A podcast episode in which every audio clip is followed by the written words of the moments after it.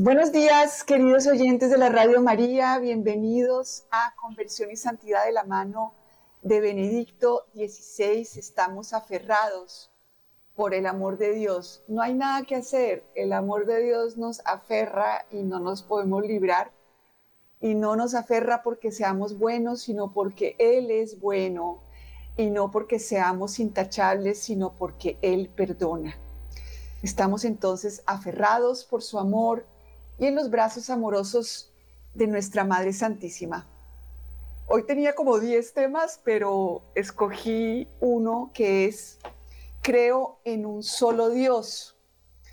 Eh, ¿Y por qué pensaba esto? Porque todo nuestro cerebro, nuestra humanidad, nuestro espíritu, nuestra alma, nuestro cuerpo, eh, son religiosos están hechos para creer, para apoyarnos en algo y de manera absolutamente devota y leal entregarnos a eso en lo que creemos. Entonces, eh, nuestro hombre viejo, del cual hablamos con frecuencia, nuestro hombre viejo que vive en nosotros, como está hecho como está, como utiliza, digamos, todo nuestro cerebro, nuestras facultades, nuestras facultades racionales, nuestra voluntad y nuestra memoria, pues, eh, y está bien hecho por Dios, pues es un hombre viejo eh, muy devoto, muy devoto, muy entregado, en eso es perfecto. El problema es que adora múltiples dioses. Nuestro hombre viejo es politeísta. Y por eso confesar un único Dios, eh, que es eh, creo en Dios, es el inicio de nuestro credo. Y creo que es importante hablar de la conversión. El católico eh, vive eh, en un estado constante, en un llamado constante a convertirse. ¿A convertirse a qué? Entre otras, a creer en un solo Dios verdadero que existe. Entonces, en el libro eh, Introducción al Cristianismo, escrito por Joseph Ratzinger, donde habla y despliega todo lo que es el credo, tiene un capítulo que se llama La confesión en el Dios único. Creo en Dios, Padre soberano, creador. Esta frase con la que los cristianos profesan su fe en Dios desde hace casi dos mil años, se remonta muy atrás en el tiempo. Tras ella está la confesión de fe que Israel hacía todos los días. Escucha Israel, Yahvé tu Dios es único.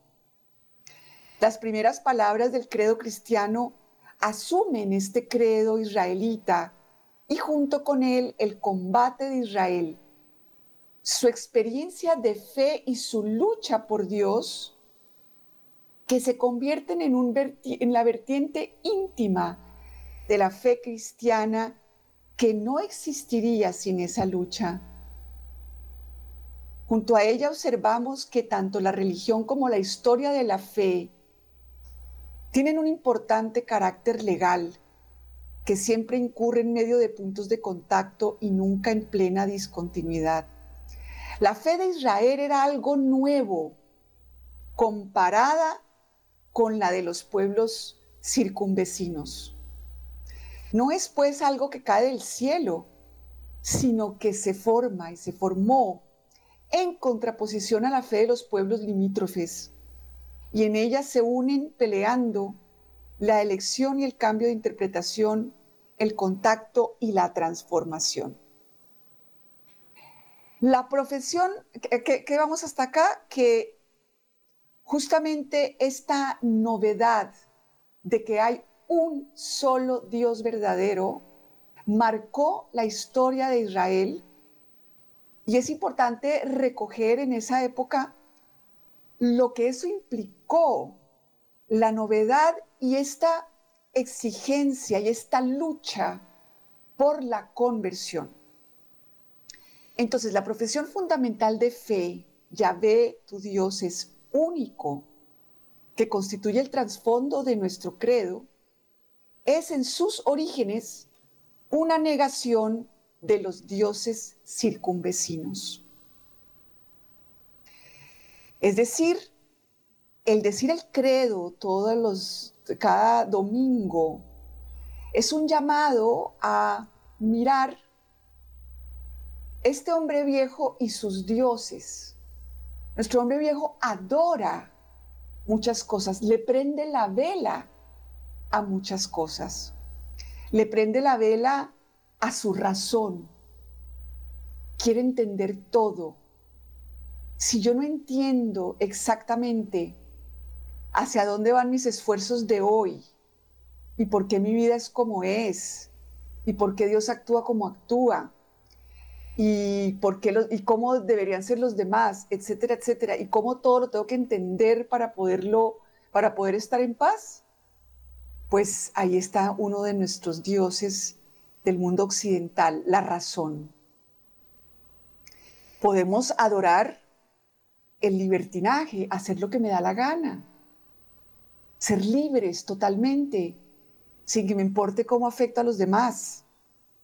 Puedo adorar el dinero, puedo adorar la posición social, puedo adorar la apariencia, puedo adorar mi, bueno, no, está mal decirlo en primera persona porque es nuestro hombre viejo el que adora múltiples dioses, adora su visión de lo que yo debería ser, de lo que Dios debería hacer y de lo que los demás deberían hacer. Se aferra a su visión, la adora, se entrega, le echa incienso, le hace culto.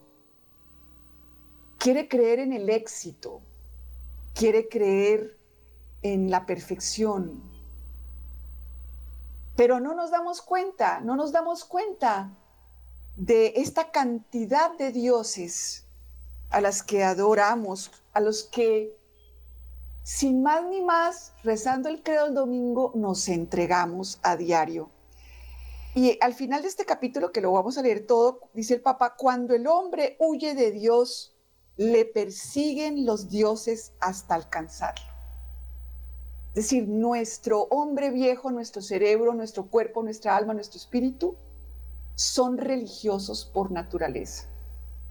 Están hechos para rendir culto, para entregarnos a aquello en lo que creen con fervor y así nuestro hombre viejo, a todo esto que, porque claro, está herido por la concupiscencia, por el placer de los sentidos, por esa eh, manía de querer acumular y con la afirmación del yo más allá de toda razón. Entonces, ¿qué pasa? Que estos dioses es lo que yo veo. Y yo veo que la gente que tiene una familia así tan bonita, es feliz. Entonces nuestro hombre viejo dice, si tuvieras una familia como fulanita, podrías entonces ser feliz. Si tuvieras las cualidades como el padre Germán, a lo mejor podrías descansar por las noches. Si tuviéramos la fe como San Francisco, a lo mejor podrías estar agradecido con Dios. ¿No? Lo que ve, lo que ve. Entonces, si huimos de Dios, de la fe en el único Dios, nos persiguen los dioses y nos alcanzan. Entonces volvemos a nuestro tema inicial.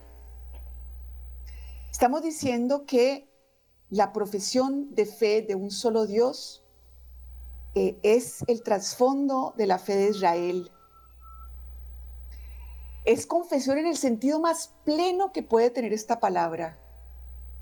Es decir, no es la manifestación externa de una opinión más junto a otras, sino de una decisión existencial que a mí me tiene que cambiar mi existencia, mi día a día.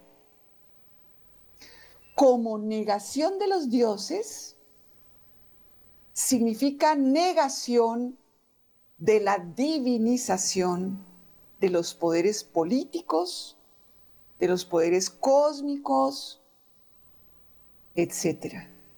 Entonces, cuando yo digo creo en Dios, si yo me quiero realmente comprometer con mi credo y decirlo no de palabras, Señor, Señor, sino con mi existencia, implica que yo no le puedo creer a mi hombre viejo ni a sus cultos de otros dioses.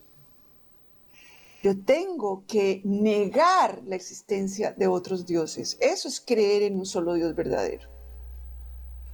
Y en divinizar otros poderes. Es que si yo hago todo bien, la gente debería quererme. ¿Quién dijo? Eso es divinizar algo. Igual que decimos que el hambre, el amor y el poder son las potencias motoras de la humanidad. Podemos decir también por extensión que las tres formas fundamentales del politeísmo son la adoración del pan, la adoración del eros y la divinización del poder. Yo quiero poder controlar, controlar quién soy yo.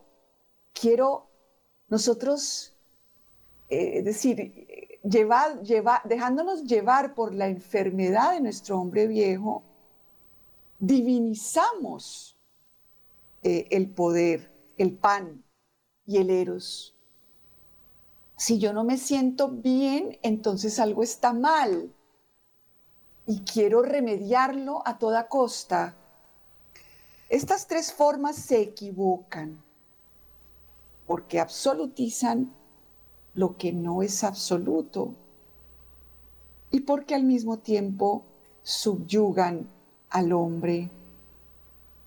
Si yo absolutizo eh, mi posición social, la visión de mi hombre viejo, de quién debería ser yo a estas alturas, de qué es lo que debería pasar hoy y mañana, o qué es lo que debería haber pasado en el pasado, eso me subyuga me pongo mal, pero no por culpa de Dios, sino porque yo me entrego a estos dioses.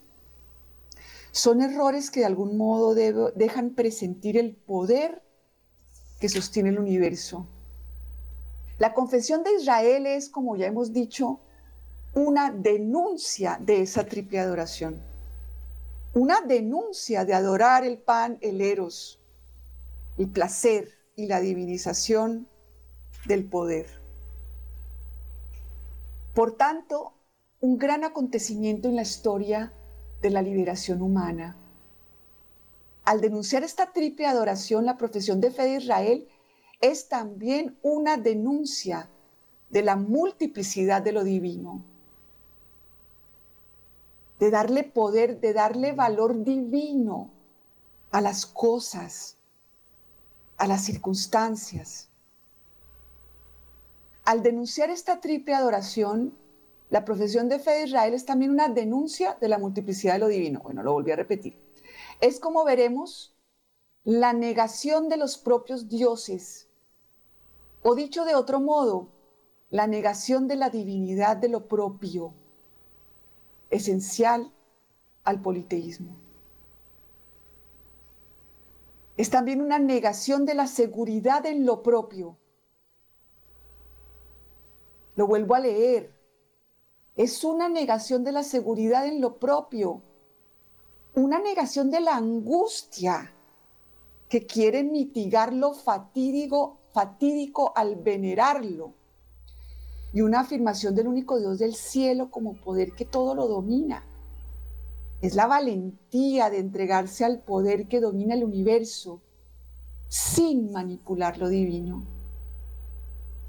Entonces, vamos a ir despacio. la angustia quiere supuestamente protegernos. Si tengo mucho, mucho, mucho miedo, entonces voy a estar a salvo. Entonces el hombre viejo se aterra, vive aterrado, muerto del miedo, ¿qué va a pasar? Como si Dios del cielo no fuera el poder que todo lo domina y todo lo permite. Pero ¿qué pasa? No me entrego al Dios todopoderoso, sino me entrego a la angustia y al pánico y al miedo de mi hombre viejo para supuestamente sentirme protegida. Y quiero encontrar seguridad en lo propio, en lo mío. Y en eso sí que tenemos un problema con la psicología moderna. Porque hasta los psicólogos católicos, muchos, llega la persona y entonces le dicen, no, pero tienes que confiar en ti misma, tienes que tener autoestima. No, ¿cuál autoestima de qué? Ni cuál, ni cuál seguridad en ti misma. Nuestro hombre viejo no encuentra seguridad en mí porque es que no lo va a poder nunca. Yo no puedo entregar en tener seguridad en que tengo las cualidades que necesito, en que tengo eh, todo este acervo de magnificencia, que me va a acompañar durante todo el día. No hay seguridad en mí mismo ni en nada mío, ni en el pasado, ni en el presente, ni en el futuro. La única seguridad es que yo creo en un Dios todopoderoso que es bueno, que es amor y que no está esperando a ver yo qué hago para amarme, sino que me amó primero ya me ama y yo tengo que convertirme. Tengo que creer en ese Dios que reveló su rostro como misericordia. Entonces, y creo en ese Dios, pero no para manipularlo, porque es que el hombre viejo cree que es que si yo me riego de agua bendita, entonces yo voy a estar más protegida que si no me riego de agua bendita. ¿Qué es lo que estamos haciendo? Manipular lo divino. Yo entiendo que una persona que tiene cero fe, le digamos, bueno, por lo menos échate agua bendita, como para que creas en el amor de Dios un poquito. Pero que el agua bendita eh, va a cambiar el amor ya dado, ofrecido por Cristo en la cruz, que me compró y que soy suyo? Pues no sé, porque a lo mejor ni tengo agua bendita en la casa. Entonces, ¿qué voy a hacer? Morirme del miedo. Como si fueran amuletos, a veces utilizamos los sacramentales. ¿No? Queremos manipular a Dios. Entonces, si yo cojo y me pongo no sé qué y el, y el coso de cuál y el de Santa Teresita, no sé qué, entonces yo no voy a perder a mi hijo. Y la persona tiene una pérdida y deja de creer en Dios. Es entregarse al poder que domina el universo, pero sin manipular lo divino. Este punto de partida nacido de la fe de Israel sigue sin cambios fundamentales en el credo del cristianismo primitivo. El ingreso en la comunidad cristiana y la aceptación de su símbolo o sea, del credo, entrañan una decisión existencial de graves consecuencias. Ya por el simple hecho de entrar en ese credo, la persona niega las ideas imperantes en su mundo. Y es que rezamos el credo, pero no hemos negado ni una de las ideas imperantes del mundo. Vivimos esclavos de los ídolos de este mundo, de la adoración del poder político vigente en el que se fundaba el, bajo imperio romano. Llega el placer y el culto a la angustia. ¿Cómo me gusta estas palabras del Papa Benedicto? El culto a la angustia.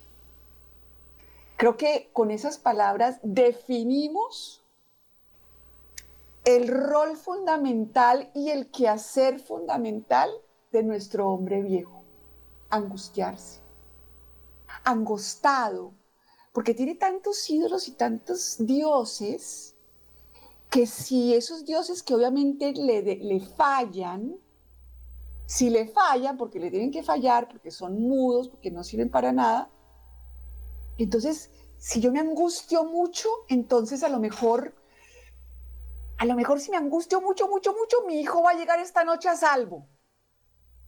A lo mejor si me angustio mucho, mucho, mucho, este bus en el que voy no se va a estrellar. A lo mejor si me angustio mucho, mucho, mucho, mucho, me va a ir bien mañana en la entrevista. Qué cosa tan impresionante. Quien dice creo en un solo Dios, deja de rendirse, le rinde culto a la angustia. ¿Qué quiere decir esto? ¿Que no voy a sentir angustia? No. Mi hombre viejo es coherente con su enfermedad. ¿Qué quiere decir eso? Le va a dar miedo todo. Y me va a ofrecer el miedo como un lugar para sentirme bien segura. Entonces salgo a la calle y entonces tengo mucho, mucho, mucho, mucho miedo y así me, me voy a librar de todo mal. Entonces niego el culto a la angustia y a las distintas supersticiones que dominaban en el mundo. ¿Qué superstición tenemos hoy en día en el mundo? Piensa positivo y atraerás lo bueno. ¿Qué es eso? Ah, y lo oye uno en los católicos también. No, no, no, no atraigas con tu pensamiento o como hacen los protestantes, declara que no te vas a enfermar. Por Dios santísimo. Declara. Es que la palabra tiene poder. ¿Qué es eso? Yo puedo declarar que no me va a dar COVID y me dio COVID. Entonces, ¿qué son estas supersticiones que dominan nuestro mundo? Piensa positivo. Eh, no pienses en lo negativo. Oye, hay que enfrentar lo negativo de nuestra vida y no pasa nada. Eh, no es casualidad que el cristianismo luchara en este terreno y que, y que, impugnase la configuración fundamental de la vida pública en la antigüedad. Por eso los mataban en, el Coliseo a los cristianos, porque se negaban a adorar al César, porque se negaban a rendirle culto al emperador. No metieron a, Daniel al horno, perdón, y, y con los leones, porque se negaron a rendirle culto a los dioses paganos. ¿Y nosotros qué hacemos? Con la total tranquilidad, desde que amanece, me entrego a las preferencias de mi hombre viejo. Entonces sí, estemos tristes porque no me fue mal en la entrevista. Entonces, amarguémonos todo el día y estemos de mal genio. Porque efectivamente, el culto al éxito. Aquí en esta casa rendimos culto al éxito y cuidadito con que me traigas una mala nota. Cuidadito. ¿No? Ah, pero digo, creo en Dios el, domingo. Creo que para aceptar hoy el credo hay que saber todo esto, dice el Papa Benedicto. Que un día los cristianos, con peligro de su vida, se negaban a participar en el culto al emperador, aún en sus formas más inocuas, como dar su nombre para figurarse en las listas de los oferentes. Hoy nos parece un fanatismo inexcusable y obsoleto, un fanatismo hoy incomprensible.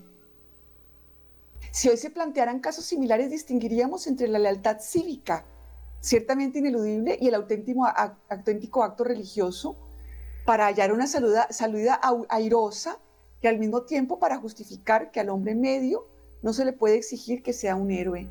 Entonces, agarramos nuestros hijos y, los queremos que entren en este culto, a que lo que importa es tú qué puesto tienes y qué profesión tienes y el culto a la razón y a que seas el mejor de la clase y a que te ganes todos los premios.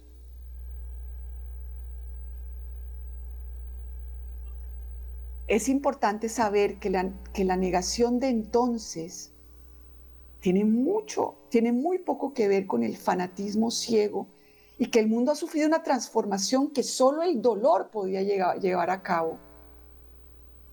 Estos hechos son un buen ejemplo de que la fe no es un juego de ideas, sino algo muy serio. Porque de hecho dice y debe decir no a la absolutización del poder político y a la adoración del poder de los poderosos. Derribó a los potentados de sus tronos, destruyendo así de una vez para siempre el ansia totalitarista del poder político la adoración que tenemos de la autoridad paterna. Queremos controlar cada paso de nuestros hijos. Hoy en día, en pleno siglo XXI, le estamos diciendo qué es lo que no pueden estudiar y qué es lo que sí pueden estudiar. Adorando nuestra autoridad como padres. Y cuidadito con contradecirme. No respetamos la libertad que tienen los demás de encontrar su propio camino de conversión. En este sentido, la confesión de fe en hay un solo Dios, precisamente por carecer de miras políticas, anuncia un programa político de enorme trascendencia. Fíjense que cuando empezó el Papa su primera homilía el día de su de, que asumió su, su, papado, dice, yo no vengo aquí a darles un programa de gobierno, Vengo a hacer la voluntad de Dios, a entregarle mi voluntad y mi vida a este Dios verdadero. No podemos seguir entregando nuestra voluntad y nuestra vida a los dioses de nuestro hombre viejo. Esto es muy serio y exige mucha obediencia. Quiero que Dios me quite eh, mis enfermedades mentales, pero no quiero cooperar para convertirme. Y para decirle no a mi hombre viejo, sí, yo sé que me estás diciendo que me angustie hoy porque no tengo el, trabajo de mis sueños, ni la vida de mis sueños, y a lo mejor mi familia no es como la que yo quiero, ni mis hijos en plena adolescencia me tratan como si fuera su Dios, porque eso es la adolescencia. Sacarte de tu trono, padre de familia, eso es la adolescencia. Tus hijos se dan cuenta de que no eres perfecto y te lo dicen en tu cara. Y si has adorado tu autoridad, pues te vas a sufrir bastante. Entonces, lo que hemos dicho de la fe como lucha contra la adoración del poder podría decirse también de la lucha por una imagen auténtica del amor humano frente a la falsa adoración del sexo y del eros, que ha generado y sigue generando una esclavitud de la humanidad no menor que la que origina el abuso del poder cuando los profetas describen la apostasía de Israel con las palabras adulterio, utilizan algo más que una imagen, es adulterio. Nuestro hombre viejo no es malo por naturaleza ni es desordenado, solo que rinde culto a muchos dioses. Es adúltero nuestro hombre viejo. Por eso esa visión de Oseas en donde Dios le quita a la prostituta sus maridos, de los cuales ha creado su seguridad, es muy parecida a lo que Dios hace en nuestra vida para nuestra conversión. Hace que nuestros dioses se caigan. Hace que nuestras velitas que teníamos prendidas al éxito, a los likes, a que todo el mundo me tiene que querer y tengo que caerle bien a todo el mundo y todo el mundo tiene que creer que soy la maravilla para yo poder estar tranquila y no tener angustia, pues se me va a caer todo a pedazos. Y es una oportunidad. O para volverme creyente, o para entregarme a la decepción de mis ídolos. Tengo esas dos opciones. Cuando se derrumba mi panteón de dioses, o me vuelvo creyente o me quito la vida. ¿Verdad? Porque el hombre viejo no resiste. No resiste que el amante no me dio lo que yo quería, el adulterio del hombre viejo. Esto no son simples palabras, dice el Papa, es un puro adulterio, es una adoración de, de múltiples dioses. Y eso es lo que tenemos que ir a confesarnos, que entre otras cosas hoy en día está el culto a la autosuficiencia. Escuchaba yo el otro día un podcast de un sacerdote diciendo que la gente no fuera el psicólogo, sino que se autodiagnosticara y que le iba a dar las herramientas para que la gente se autodiagnosticara. Cosa tan anticatólica, en donde el catolicismo te dice, por lo menos una vez al año, ve delante de un sacerdote y confiésate, porque tú no eres juez ni siquiera de tu propia conciencia, y mucho menos de tu salud mental. Y el sacerdote proponiendo que la gente se autodiagnostique. ¿Ah? Bueno, el culto a la autosuficiencia, a que yo no necesite a los demás y a que yo no necesite la ciencia. El culto al espiritismo, ¿no? El espiritualismo. Soy, somos, somos puros espíritus puros y no necesitamos a los psicólogos porque no tenemos psique, sino que todo con la fe ya se me quita. ¿Y tu trauma complejo cómo se te va a quitar solo con la fe? ¿No? Pero es eso, es el culto a que somos puros espíritus puros sin cuerpo. Entonces, cuando te dé cáncer, no vayas al oncólogo, sino vete a rezar al Santísimo. ¿Cierto? El culto al espiritualismo, que acaba con ese matrimonio de siglos entre la fe, entre la fe y la ciencia.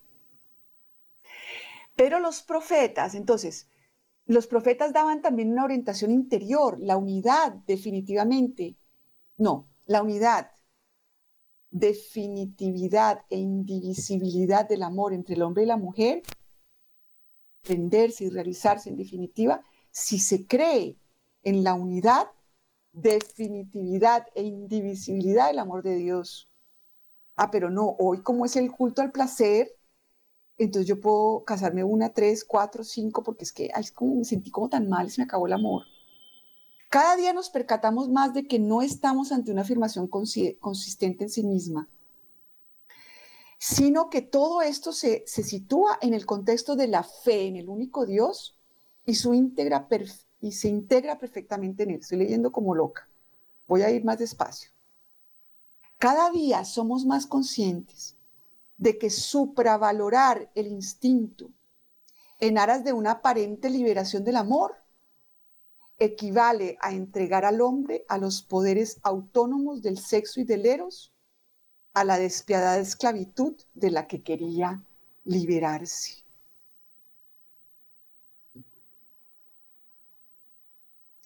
Cuando el hombre huye de Dios, le persiguen los dioses hasta alcanzarle. Su liberación solo se produjo cuando deja liberarse y cuando deja de asentarse sobre sí mismo.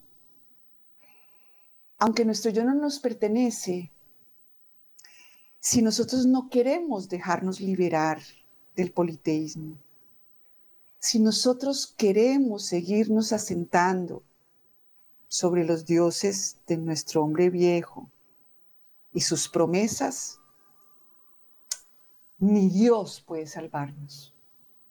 Aquí es donde se juega la libertad y el libre albedrío. Dios que me creó sin mí, no me puede salvar sin mí. Yo puedo ser terca en creerle a mi hombre viejo y a sus preferencias y a sus fobias y entregarme al culto a la angustia y al culto a que si esto no funcionó, entonces no hay razones para ser feliz. Entonces, este no que comporta el credo eh, no es menos importante que comprender ese sí. Porque es que este no hay que entenderlo a la luz del sí. Es que sí tengo en quien creer. Pero también porque el no del cristianismo en los primeros siglos ha sido históricamente tan eficaz, em, es que por eso es que surgió el cristianismo, porque había esa conciencia de que aquí me estaba eh, jugando la vida para soltar los dioses de mi hombre viejo La absolutización del poder del pan y del eros es una amenaza que pende sobre nosotros tanto como sobre los antiguos. Puede que nosotros no adoremos al César, nos queda como claro, ¿no? Que no adoremos el comunismo, los, los partidos políticos. Eso es muy fácil, que nos escandalicemos de los que adoran a Satanás eh, o el aborto. Esas son cosas así como gruesas que cualquier persona con dos dedos de frente se da cuenta. Pero hay muchas amenazas diarias eh, que, de las que somos esclavos. Aunque los dioses de entonces sigan siendo todavía hoy poderes que quieren atribuirse el, carácter, el carácter de absolutos, han perdido ya irrevisiblemente la máscara de divinos y ya desenmascarados se muestran ahora en su pura profanidad. Sin embargo, y ahí es la diferencia entre el paganismo precristiano y el paganismo poscristiano. ¿Cierto? Hoy vivimos el paganismo en otros tantos terrenos. Y entonces por eso es importante mirar y, y verificar en qué cree mi hombre viejo y si yo participo de esos cultos o si quiero realmente tomarme mi credo en un solo Dios verdadero, todopoderoso, amoroso, en serio. Aquí hay que ser obedientes y radicales. Bueno, queridos oyentes, los invito a participar en mi programa. Em, qué pena, le voy a pedir a Wilson si me regala los números para que nos puedan llamar. Creo que aquí lo tengo. 746-0091 en Bogotá y 319-765-0646 en, si nos quieren mandar mensajes de eh, texto o de voz por el celular. 746-0091, quiero escucharlos para ustedes este tema Em, qué rico poder aquí ya desenmascararnos y decir, todos sufrimos de esto. Aquí no hay creyentes, eh, hombres viejos creyentes. La única librada de eso fue la Virgen María. Y qué bueno entre nosotros ayudarnos a descubrir desde la compasión a este pobre hombre, este, a este pobre hombre viejo y sus cultos que nos hacen tan miserables desde que amanece. Espero entonces sus llamadas.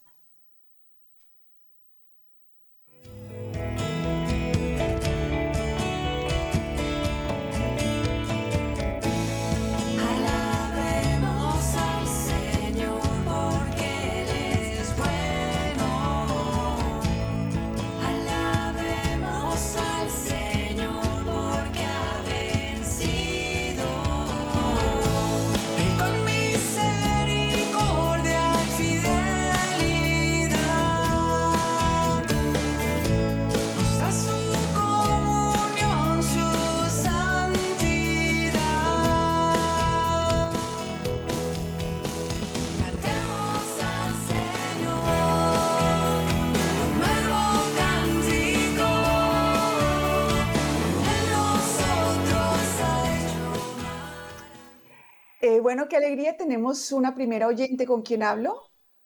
Eh, Ana María, la niña Ana María. Ay, mi niña Ligia. ¿Cómo, estás? Cómo, estás creciendo? Pero sigue siendo la niña que necesitamos ver, eh, oírla y yo también sigo siendo la niña que necesita oír muchas cosas de Benedicto XVI. Ay, Ana María. Mira, yo en lo que tú estabas hablando, yo soy también, tengo algo del, del hombre viejo y aparte de que tengo edad, mucha edad, también tengo muchas cosas del hombre viejo. Y una de esas era, es el, el miedo, el pánico que me da a veces ver muchas eh, enfermedades que vienen con la edad. Pero eh, como eh, oía y como dice Benedicto XVI, solos no podemos. Entonces yo me puse a, reflexionar un día, Ana María, dije yo no, pues yo estoy abandonada así a Dios, pero ahora lo que tengo que hacer en estos últimos años de mi vida es entregarme. Él verá qué hace conmigo, porque ¿qué hago yo si yo no le puedo decir qué es lo que me tiene que hacer? Sino él con su amor, porque él me amó primero que lo que yo hubiera podido entender ese amor, me, me sigue amando, entonces no va a querer nada malo conmigo. Y por eso vivo solita, pero eh, ya con la fortaleza de que él está conmigo y porque yo me le entregué, yo ya no hago nada, él verá qué hace conmigo, Ana María. Entonces, el, el hombre viejo siempre va a estar ahí, diciéndome, tienes uy, una enfermedad, veo otra cosa.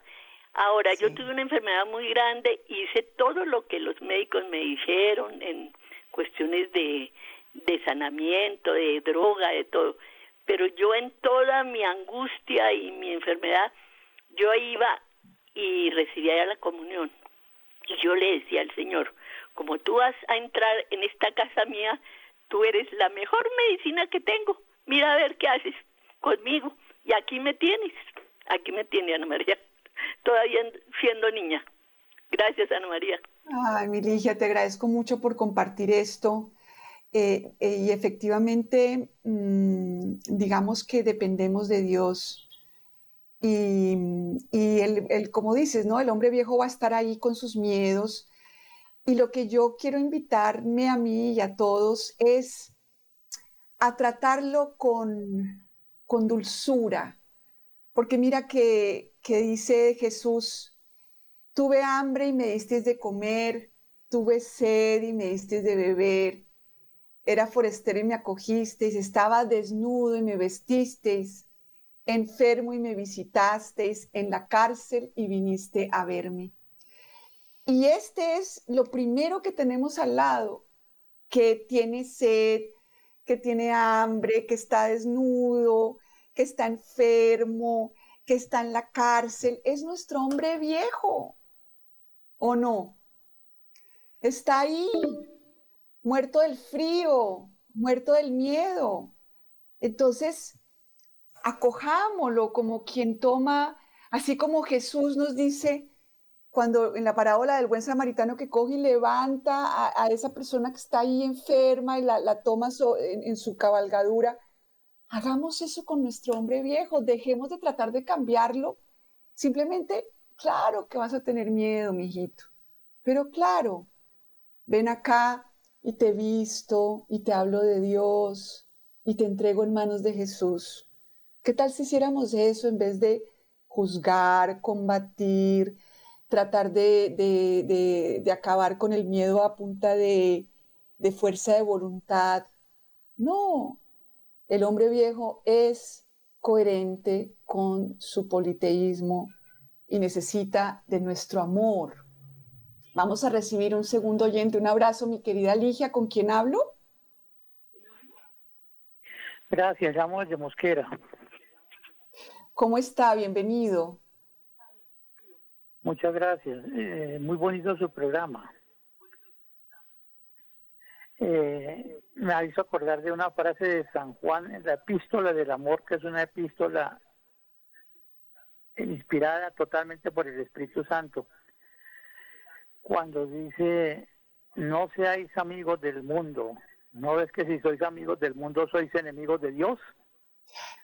O sea, todos los que aman la ropa marca, el celular costoso, estar in, todos esos son enemigos de Dios porque viven de una manera frívola. Y resulta que la eternidad es inmensa, esa vida muy corta para amar las cosas del mundo. Entonces San Juan en su epístola también dice, toda gloria es efímera cuando no está sustentada en la historia de la salvación toda gloria que no esté marcada dentro del plan de salvación es una gloria efímera. ¿Quién se acuerda de los grandes, Sinatra, de todos los antiguos? Nadie.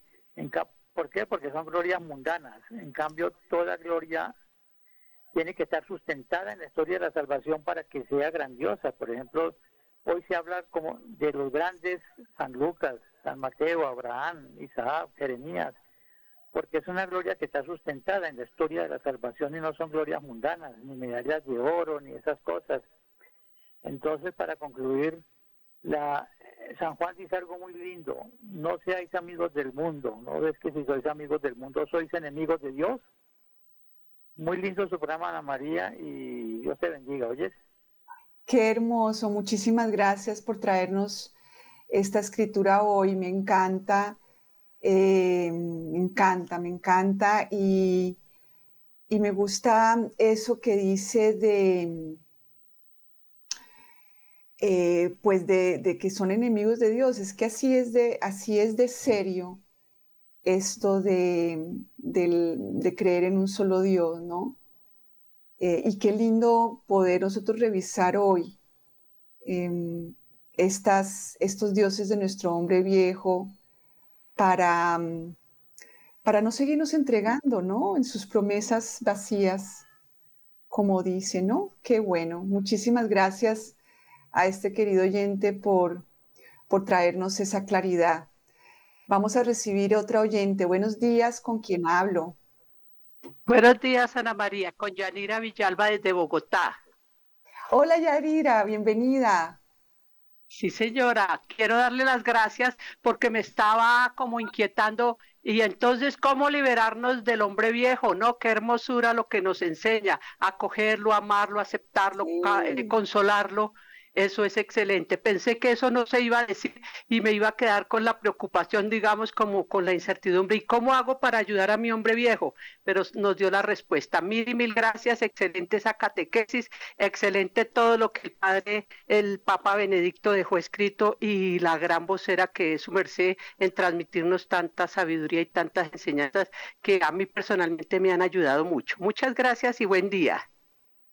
Ay, tan divina, muchas gracias. Y, sí, yo creo que gracias por recalcarlo, porque eh, el Papa Benedicto en su libro Mirar a Cristo dice, no se trata de lacerarnos interiormente queriendo ser otro yo, ni de andar con la manía esta del mismo hombre viejo, del juicio, el combate y el rechazo, sino de que este hombre viejo es nuestro primer prójimo y, Jesús se vistió de él. Cuando lo vemos en la cruz, pues está ahí mostrándonos el, grado de, desbarajuste de este pobre hombre viejo nuestro, de su sufrimiento por, esta, por este politeísmo que tiene, de, de esta laceración tan terrible, de manera que con el primero que tenemos que tener este cariño y esta ternura,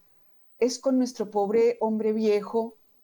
Y, algo decía ahorita el oyente anterior de, de que lo importante es ver nuestra vida a la luz de la historia de la salvación. Eso es lo que está pasando en nuestra vida. Nosotros no nacimos para formar una familia, tener un trabajo, ser unos profesionales y qué chévere.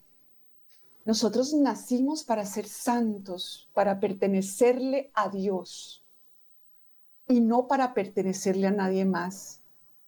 Entonces, eso es lo que está ocurriendo. Miremos nuestra vida desde esta perspectiva y miremos la forma feroz con la que Dios lucha por conseguir nuestra fe, porque, porque su amor sea todo para nosotros cómo permite en de cada uno de nosotros el apocalipsis, es decir, que se caigan las estrellas y los soles, que no es que se van a caer ahorita del techo, no, es que se nos caen las estrellas en las que hemos creído y todo se vuelve oscuro. Ese es el apocalipsis. El Papa Benedicto dice, qué, qué alegría que las únicas fuerzas de este mundo y de mi vida no son las de mi hombre viejo y su politeísmo, sino el amor de Dios que me trata de seducir porque quiere ese sí como, espera ese sí como un novio espera el sí de la novia. Miremos su lucha por nuestra alma, por nuestro cuerpo, y, y queramos revestirnos de Cristo, porque también las cualidades humanas pueden convertirse en un ídolo. Es que si yo fuera más paciente, es que si yo fuera más obediente, Ana María, es que si yo tuviera más fe y sintiera más confianza.